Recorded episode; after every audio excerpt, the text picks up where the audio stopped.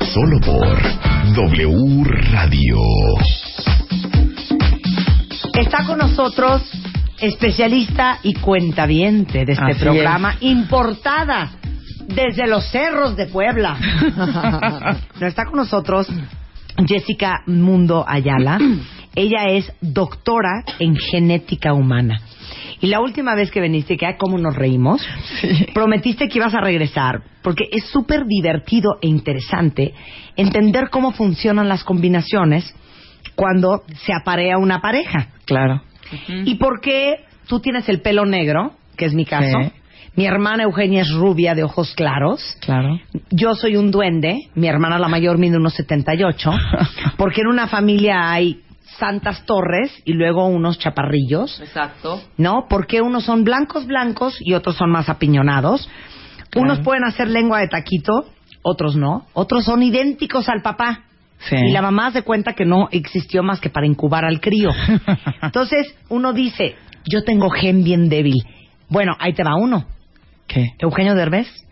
¿Qué tal Ah, los bueno, genes de no Eugenio bueno, Derbez? marcadísimo. No, qué Todos bárbaros, los hijos son de iguales. son, una copia y calca de Eugenio. Sí, sí, sí. Y luego hay hijos que haz de cuenta que no sabes de quién son, porque no se parecen ni a la mamá ni al papá. Ajá. Entonces, ¿cómo funciona la genética? Por eso vino la doctora Jessica Mundo. Pues me da mucho gusto estar acá, otra vez de regreso Encantada, con ustedes, querida. con Rebe, Marta Eso. Luz, Dianita y todos, este, y pues, eh, es ver eh, por qué el hecho de por qué abueleamos, ¿no? También es esa pregunta claro. de, ay, salió igualito también al abuelo, ¿no? Claro. Y todo esto tiene que ver con eh, una historia que tiene muchos, muchos años ya, desde 1868 con Gregor Mendel, quien fue este un sacerdote agustino y que sin saber que estaba tratando de genes, Ajá. este, él trabajando en el monasterio agustino allá en lo que era República Checa, este, se puso a trabajar con chícharos. Su familia era agricultura y se dedicaban a la agricultura y todo esto. Él, él estaba interesado en, la- en la- el cruce de los chícharos, de la hibridación de estas plantas, sin que él supiera que eran realmente genes. O sea, él no le había dado el nombre de genes, el nombre de genes se lo dieron después. Él lo conocía como factores de herencia, ¿no? Y él realmente cruzaba chícharos y veía si salían verdes o amarillos, si salían la planta era alta o chaparra, si este teníamos los chícharos rugosos o lisos, ¿no? Entonces, eh, él empezaba a contar tantos chícharos, ¿no? Contaba miles de chícharos, miles de chícharos. Y entonces al final, cuando ya tuvo sus resultados, se los publicó. Ahora, lo curioso de, de, de Gregor Mendel, que, a quien conocemos como el padre de la genética, y, y este, obviamente el que dio las leyes de la herencia mendeliana, al final de cuentas, Ujú. este, él reprobó un examen de biología, claro está, eh, pero se metió también a este monasterio para eh, aprender de física y de biología, etcétera, todo eso. Y se dedicó a esto de las plantas, ¿no? En ese monasterio, o sea, se dedicó a cultivar esto. Con todos esos chícharos y después llevó sus resultados, pues a una sociedad de, de este de ciencias y todo esto y llegó con los chícharos y bueno con su pro- su trabajo de los chícharos y explicó no nadie le prestó relevancia no nadie vio que fuera interesante esto Nadie lo peló. nadie lo peló de hecho y 16 años después es que se reconoce todo el trabajo que hizo Mendel no que a grandes rasgos pues fue eh, ver estos factores de herencia donde estaban y ahora ya conocemos que están dentro de los genes, ¿no? Entonces, yo te traje, bueno, te platiqué de estas diapositivas que, que hice, ¿no? Con el tema, me encanta esto. A mí la ciencia yo creo que es algo que hay que explicar con bolitas y palitos. Así se tiene de que acuerdo. explicar. Y hoy vamos a explicar cómo funciona la herencia mendeliana y por qué tienen ustedes el pelo lacio y no chino, o los ojos cafés y no azules, o por qué son chaparros y no altos. Claro. Bueno, Marta, pues entonces, para entender esto, habíamos platicado que los genes están dentro de los cromosomas. Vamos a hacer como una analogía, ¿no? Entonces vamos a pensar que los cromosomas es como si tuvieras un CD de música y dentro del CD tú tuvieras canciones. Ok. Esas canciones eh, serían los genes, ¿no? Entonces, cuando, claro, tú las, las canciones las tienes por números, ¿no? La número uno, la número dos, la número tres, etcétera. Si tú tuvieras la misma canción en un CD y en el otro, es decir, si tuvieras la canción, ¿cuál te gusta? eh, Seven Days in Sunny June Jamiroquai. Ok, esta canción la tienes en un cromosoma y en el otro, o sea, en un CD y en el otro. Quiere decir que tu genotipo, es decir, la combinación de las variantes de ese gen, es el mismo. Si te das cuenta, esa, en un cromosoma tienes, en un CD, tienes esta canción en la posición número uno. Y en la otra, también, en la posición número uno, es la misma canción. Entonces, a esa combinación le llamamos genotipo. Ese genotipo, cuando es igual, es homocigoto. Si tuvieras eh, una canción como la que mencionas y alguna otra, sería un genotipo heterocigoto. Entonces, homocigotos y heterocigotos. Homocigotos son iguales, heterocigotos son diferentes. ¿Diferentes en qué? En algo que se llaman alelos. ¿Y qué es un alelo? Un alelo es, un varian- es una variante de un gen. Es decir, el gen que codifica para el- la textura del cabello tiene dos, tiene varias variantes. La variante lacia, la variante china.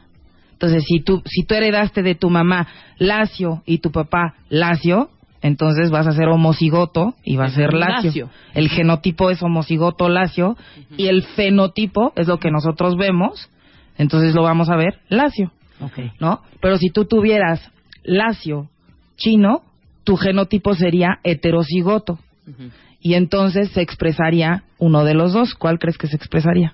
El del papá. No, necesariamente. Aquí, ¿El más fuerte? Exactamente, ¿Y el cómo más fuerte. El más fuerte.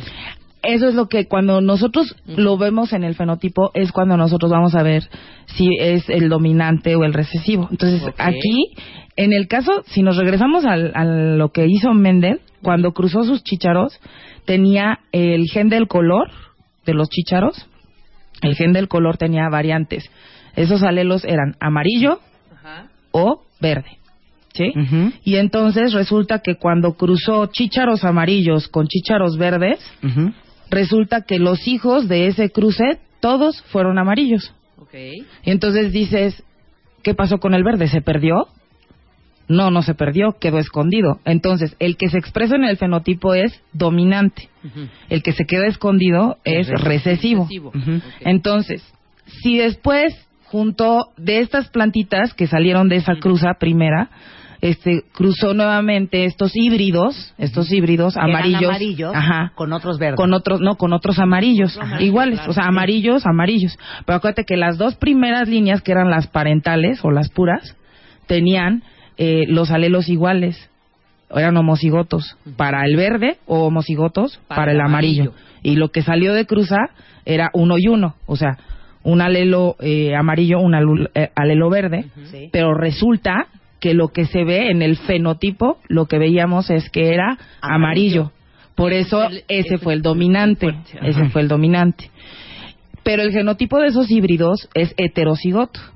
Cuando los cuando tenemos los alelos, este eh, el dominante siempre lo vamos a escribir con mayúsculas y el recesivo con minúsculas. Entonces, para el color amarillo vamos a decir la letra A, A mayúscula, A mayúscula, sería homocigoto y sería dominante.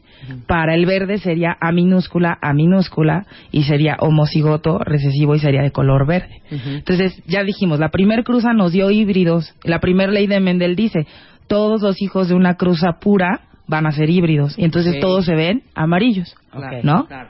Ok, ahora, si tú cruzas dos de esos que son híbridos, eh, la probabilidad ahora que vas a tener es que te va a salir un verde. De dos amarillos híbridos. Sí, porque vas a el- los cuadros de Punnett que son unos cuadros que nos permiten hacer la cruza entre diferentes alelos. Vamos a suponer que en cada cuadro estás representando un óvulo o un espermatozoide y llevas diferentes combinaciones de todos los genes, pero en este caso nada más estamos ejemplificando uno.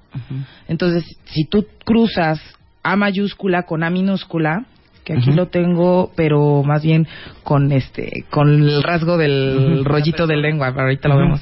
Si tú cruzas A mayúscula con A mayúscula, te va a dar dominante, va a seguir siendo amarillo.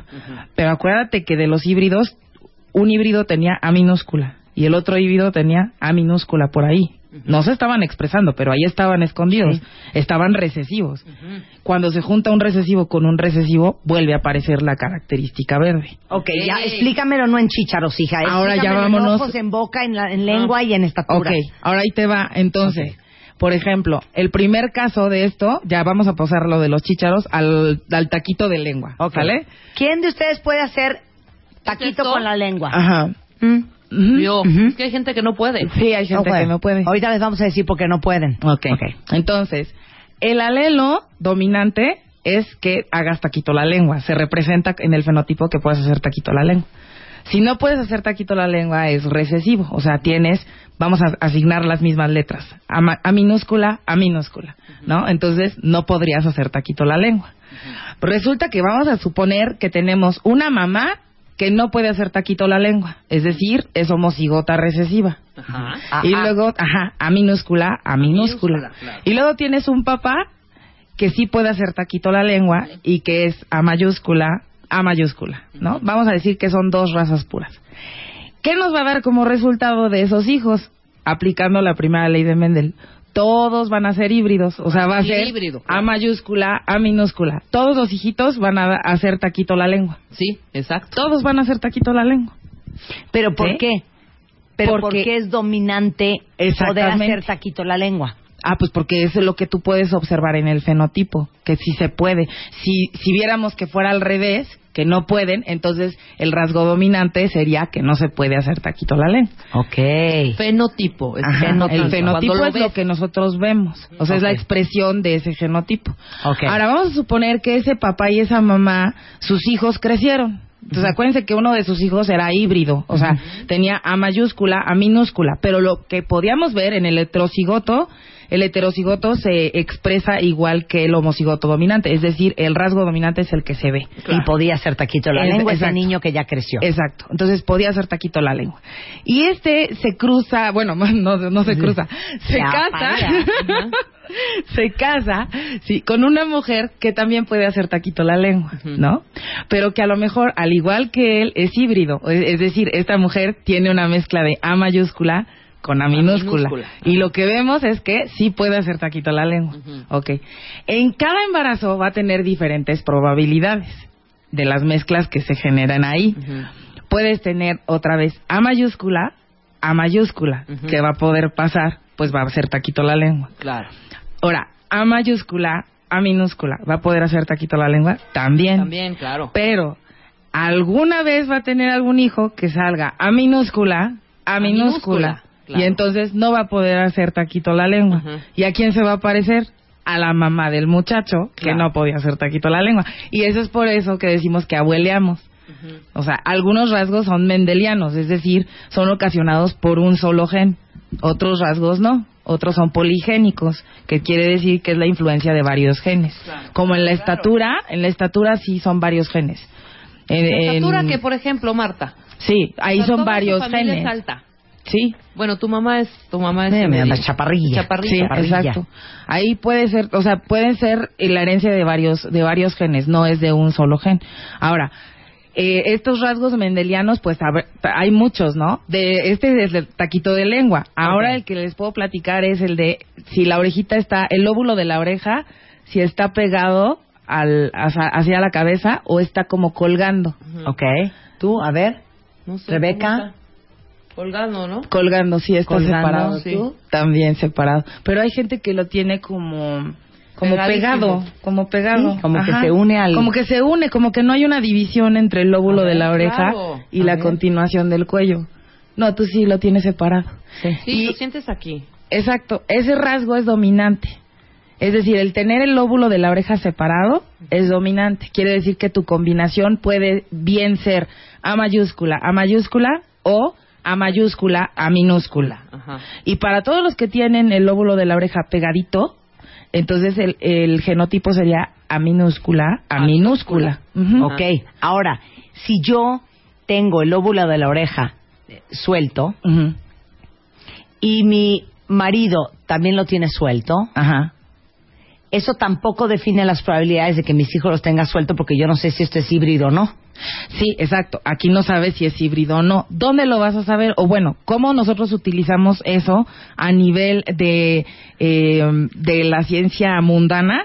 Por ejemplo, en las cruzas de, de, de ratas o en la cruza de puercos, si sabemos que una raza es pura o no, para saber si tienen a veces hasta pedigrí. Por ejemplo, si tienes puercos que tú sabes que el dominante, el color dominante de la piel es rosa y el recesivo es negro. Pero ¿cómo sabes que esos puercos rosas son híbridos o son eh, raza pura? Es decir, A mayúscula, A mayúscula o A mayúscula, A A minúscula. minúscula. Entonces aquí lo que vamos a hacer es un retrocruce, es decir, así lo conocemos en este, o una cruce de prueba. Lo que vamos a hacer es, una de esas, vamos a decir, una puerquita rosa, la vamos a cruzar siempre con puerquitos negros, porque el puerquito negro sabemos que es homocigoto recesivo. Claro. O sea, eso lo sabemos. Claro. Que Es es puro. Que es A minúscula, A minúscula. ¿No? Entonces, ¿qué va a pasar si la puerquita es A mayúscula, A mayúscula? Es decir, es raza pura. Ella va a dominar. ¿Qué va a pasar? Exactamente. Entonces, todos sus críos, todos sus críos rosas. van a ser rosas. Claro. Pero, ¿qué va a pasar si es híbrido? Si esa puerquita rosa es híbrido. Es decir, A mayúscula, A minúscula. A la hora que se cruce con un A minúscula, A minúscula, va a salir algún puerquito negro. Alguno. Alguno. Claro. Entonces ahí te vas a dar cuenta. ahí. A mí me vendieron un puerquito rosa como raza pura y resulta que tuvo críos negros. Entonces no era raza pura, me engañaron. Claro, claro. Ok. Entonces así lo puedes utilizar. Regrésenme mi dinero. Exactamente. Exacto. A ver. Exactamente. Ok, hacemos una pausa rapidísimo. Ya volvemos después de este corte informativo. No se vayan. Paramos un momento y ya volvemos. Más Marta de Baile en W. Marta de Baile.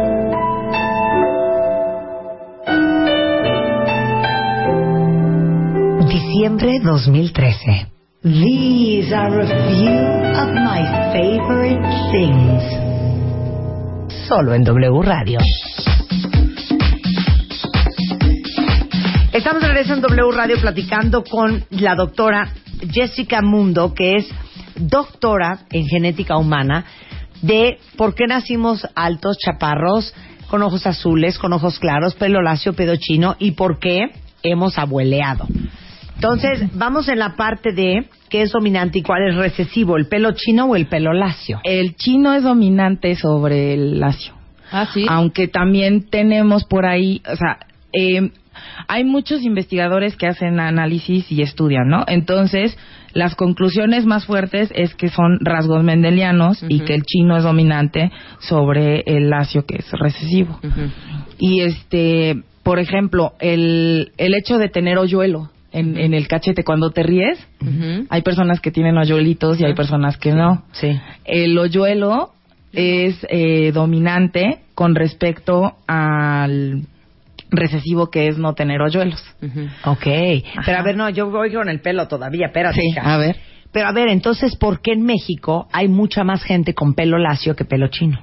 Ah, pues porque probablemente el recesivo es el que abunde aquí en nuestro país. Por ejemplo, en el tipo de sangre, el recesivo es el tipo de sangre O. Y en nuestro país, la mayor población tiene un tipo de sangre O. No quiere decir que porque sea recesivo va a haber menos. Eso es una, eso es una falacia. O sea, no, no tiene que ver necesariamente a que es recesivo, entonces va a haber menos. No. Ujú. Ok, va, Sí. voy- yo te voy poniendo todas las variables. A ver. Mi esposo tiene el pelo chino y yo lo tengo súper lacio. Ajá. ¿Cómo va a salir mi hijo? depende de si el si, si tuvieras cinco hijos y los tendríamos imagínate tendríamos que hacer no sé cuántos embarazos para verlos No, aquí está pero aquí las está probabilidades porque, por ejemplo, son tus hijas, yo te puedo decir, una es china y otra es lacia. ajá No, las dos son bastante chinitas. No, hombre. ¿Cómo no? Toti no es, no es nada china. Nah, ¿Cómo no? ¿Sí? Tiene pelo ondulado. Si to- Menos ondulado que Ajá. la otra. Si, si son si son todos son chinos, quiere decir que en el caso tuyo es A minúscula A minúscula y el caso de eh, Juan, en dado caso, sería A mayúscula A mayúscula. No, pero Entonces es que serían fíjate que el todos padre híbridos. de mis hijas Ah, sí, cierto. tiene el pelo sí, chino, yo creo que él es AA, Ajá. Ajá. y yo tengo el pelo chino. Onduladón, pues. Ajá. Ah, pues a lo mejor, Yo o a lo mejor, Pero hiciste o híbrido. a lo mejor, este, si tienes ondulado, y esto, eh, hay otra situación en genética que se llama dominancia incompleta, o- y hay otro que se llama penetrancia. Entonces, a lo mejor el rasgo no se expresa al 100%. Es decir, vemos chinos y vemos unos rizos que dices, Claro. Dios mío. Por y hay otros yo soy que son más atenuados. y mi hermana lacia, lacia, lacia, lacia. Ajá. Sí, probablemente haya recibido ahí la combinación Mi papá chino. A minúscula, A minúscula, y mi lacio. mamá lacio. Y a lo mejor tú eres A mayúscula, A minúscula o A mayúscula, A mayúscula. O sea, en, los, en la cuestión de los, de los dominantes, no sabemos si va a ser raza pura o si va a ser eh, heterocigoto. Claro. No sabemos. Ok, vamos con otro. Color de los ojos, ¿qué es dominante? Aquí en el color de los ojos eh, es una herencia poligénica, no entra tanto con, con el rasgo de un solo gen. Aquí están involucrados al menos tres genes, dos de los cuales eh, pues sí está demostrado, uno que codifica para el color café Ujú. en dominante y recesivo eh, va a ser azul. Ah, te cae. Ajá, y el otro gen, el otro gen que también participa junto con este, va a ser, el dominante va a ser verde Ujú. y el recesivo va a ser azul. Ok. Entonces, en las combinaciones que hay, este, siempre vamos a, a observar, por ejemplo, un papá que tiene, vamos a suponer, un papá que tiene ojos cafés. ¿no? Y una mamá que tiene ojos eh, cafés también. ¿Puede tener hijos con ojos azules? Sí, claro. Sí, sí, sí, Exacto. claro. Entonces, ¿qué es lo que estamos viendo? Que ahí lo que estaría pasando es que los papás son híbridos, es decir, tienen una variante del gen, un alelo es café y el otro azul. Azul, Y la mamá también, café, azul. Entonces, a la hora que combinamos azul, azul, quedó, Quedó. con los ojos azules el niño. Claro. Que es Pero- un poco lo que pasó en mi familia. De cuatro abuelos, tres tienen los ojos claros. Mis papás tienen los ojos cafés. Y de los cinco hermanos nuestros, Ajá. la única que nació con ojos claros fue mi hermana. Ajá. Porque seguramente mis, mis papás, hijos de esos Claro. tres personajes de ojos claros, son híbridos. Claro, así. Es- Exactamente, ahí está la explicación. Tus papás son híbridos para esa característica y entonces, en el caso de, de tu Eugenia, hermana, de sí. Eugenia, eh, hereda- heredó eh, recesivo, recesivo de los dos. Los verdes que traían mis papás, pero que no tuvieron en su fenotipo. Exactamente. ¡Qué bonito! Exactamente. A ver, va otra preciosidad. Sí. El ser diestro o zurdo. Ajá. Eso. También tiene un poco que ver con más genes, pero eh, se ha visto que el dominante es ser diestro y ser zurdo es eh, recesivo. Sin embargo, vuelvo a que hay otros genes que parece que están interactuando en definir esta característica. Parece que no se debe solamente a, a, un, a un solo gen. Yo te quiero preguntar algo, Marta Venga. tenemos siempre la manía, o bueno, no sé, una forma de acomodar nuestras manos cuando Sí. las cruzamos eh, de esta manera, entrelazando los dedos. A ver, junten sus Ahí manos. está. Ajá. Yo así siempre. Ok, sin pensarlo, juntemos las manos. No, yo me conozco así. Ok. Vean cuál es el dedo que está sobre, el dedo pulgar que está sobre el otro. ¿Cuál es? El derecho sobre el derecho mano sobre el izquierdo. El, izqui- el izquierdo sobre mi derecho.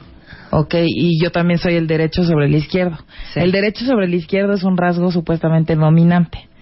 Y el izquierdo sobre el derecho es un rasgo recesivo. Entonces soy recesiva. Ujú, En ese aspecto, esa, esa característica. No todo el mundo hace eso. Sí, no. y yo no sé sí. si eres, por ejemplo, eres diestra o eres... No, soy diestra. Ajá. Diestra. Siempre hago esto. Ok, entonces ahí es donde podemos ver que si bien eh, se comprueba de alguna forma que estos rasgos, a pesar de que se han visto estu- estudios en donde sí sigue her- herencia mendeliana, no todos concuerdan. Entonces, algunas veces vemos que son varios genes que están involucrados en esto.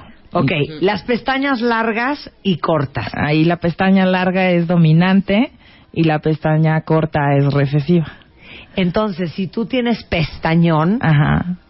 Eres y eres dominante. dominante, Exacto. pero es una pestaña larga, Sí. recesiva, pura, o sea que eres doble A, Pero no sé, No es pero sería, sería dominante. y te casas con alguien que tiene pestañas muy chiquitas, Ajá. Pero que ella es también doble A, Ajá. pero su fenotipo salió chiquito, Sí. pueden salir tus hijos super pestañones. La, la que tiene pestañas cortas es A minúscula A minúscula. Es recesiva. Ah, Eso sí. ok, ok. Quien tiene las pestañas largas es A mayúscula A mayúscula. Entonces, los hijos, si eso fuera así, Sí. si las dos razas fueran puras, los hijos van a salir A mayúscula A minúscula y siempre va a dominar el alelo de la pestaña larga. De la pestaña Entonces, larga. vamos a seguir viendo pestaña larga. pero quiere decir que es híbrido, o sea, está escondida la pestaña corta. Y hasta que veamos los hijos de esa persona, es que a lo mejor vemos otra vez que saca pestaña corta del abuelo. Es que ya, No ahora está fácil, ya entendí por entendiste. fin por qué abueleamos. Exactamente. ¿Por qué abueleamos? Porque eso estaba dormido. A ver si nos sale cuando tenga Claro, hijos. por supuesto. Así es. O los lunares puede ser también. Las, este, las pecas. Las pecas. Las pecas es dominante y el recesivo es no, no tienes pecas. Ok. Pecas es También- dominante. Ajá, las pecas es dominante. El pelo, desde la caída hasta cómo te nace el pelo, que es dominante y que es recesivo Así del es. nacimiento del pelo. Ajá. Bueno, este, nosotros lo conocemos como el pico de viuda, cuando el nacimiento del pelo se hace como un piquito en la frente, eh, tipo, este, Henry Monster, pues, Ajá. una cosa así. ¿Yo tengo pico? No, ¿Yo? tienes, no, no ¿Yo tienes. tampoco? Tampoco, No, Rebe. Tampoco. Tampoco, Lucecita. Nada. Es un pico bien claro. es un pico muy muy característico. Ese va a ser dominante y el tener eh, pues la línea derecha, digamos, del nacimiento del cabello es recesivo. Entonces también podemos ahí ver híbridos este que van a presentar aunque sean híbridos, van a presentar el pico de viuda, ¿no? Que es el que así, así lo conocemos. Ahora, ya hablamos de la estatura bien. ¿Qué Sí, bueno. domina, si la altura o la chaparrez? Se supo- es que aquí así son varios genes, entonces no pudiéramos, de hecho no es no es como tal mendeliano, ¿por qué? Porque si fuera mendeliano es una opción u otra. Entonces nada más verías gente altísima o, O chaparrita. Y vemos que es toda una gama, es como una campana de Gauss. Entonces ahí, ¿qué es lo que vas a ver? Que hay diferente interacción. Ahora, otra cosa, no solamente los genes tienen que ver con la estatura. Hay que ver, si, imagínate que tenga una combinación de genes que le permitan ser una persona alta. O sea, viene de papá alto, mamá alta, abuelos altos, pero eh, cuando esa persona nació no la alimentaron bien o este tuvo carencias o tuvo este no sé a lo mejor un tratamiento con alguna medicina que inhibía la hormona de crecimiento etcétera entonces qué es lo que va a suceder pues no va no va a alcanzar la altura que supuestamente tenía dictada en sus genes entonces a lo mejor tiene una altura menor Es que es impresionante lo de la genética. Es más, ahorita les voy a tuitear una foto para que se carguen. Ahorita te la voy a. Mi hermano mide 1,78. Ajá. Mi papá, de joven, medía 1,85. Mi mamá, 1,55. Este hermano, vuelvo a repetirles, mide 1,78. Mi hermano se casó con una mujer que es americana, Ujú. que mide 1,78. Nacieron sus hijos y el más alto mide 2,10 y el más chaparro de los hombres 1,97. no bueno altísimos Entonces, obviamente los genes de mi hermano fueron recesivos y los de ella fueron dominantes, porque le- del lado de ella todos los sobrinos miden 2,10 y 2,15. altísimos Entonces, el, el gen dominante fue el de ella. pues puede ser la combinación de ambos, nada más que a lo mejor si no es una dominancia completa, es decir, si no es propio de herencia mendeliana, puede ser que la misma combinación eh, eh, suma, suma las dos combinaciones, entonces. Sí, claro. Pero qué alto, la, la estatura que mencionas. es- No, bueno, ahorita les tiro la foto para que se carcajeen. No puede ser. Digo, no es que yo sea ninguna garrocha. Soy un duende, pero ahorita les tiro la No, hombre, foto para pero que no, vean no, paradas no, la no, diferencia no. a mi sobrino. ¿Qué? No, bueno. ¿No es una cosa muy fuerte, eh? Sí, la verdad. sí. Ahorita les mando la foto, cuenta bien. En fin, ahora sí que los misterios de la genética Así es. humana. Así es. Muchas gracias, Jessica. De nada, Marta. Un placer tenerte aquí. Igualmente. Nuestra genetista humana. Increíble, muy bien explicado. desde Puebla, además. la doctora Jessica Mundo. Qué bueno. Y por cierto, ¿no tienes Twitter? ¿Dónde te Sí, pueden sí, seguir? sí. Si alguien tiene una duda, una curiosidad. Sí, claro que sí. Este, el Facebook es Jessica Mundo Ayala y mi Twitter es Jess Mundo Ay con J y doble S. Ujú. Eh, y pues ahí me pueden escribir y yo pues ya contesto ahí sus, sus interacciones también. Y bueno, quien quiera saber más de herencia mendeliana, pues está una página del gobierno de Estados Unidos que es OMIM, que es eh, online, Mendelian Inheritance in Man, y ahí pueden encontrar mucha más información de, de estos rasgos y además también de enfermedades eh, recesivas, dominantes, autosómicas y ligadas al cromosoma X. Muchas gracias, mi querida. Gracias. Jessica, un placer tenerte acá.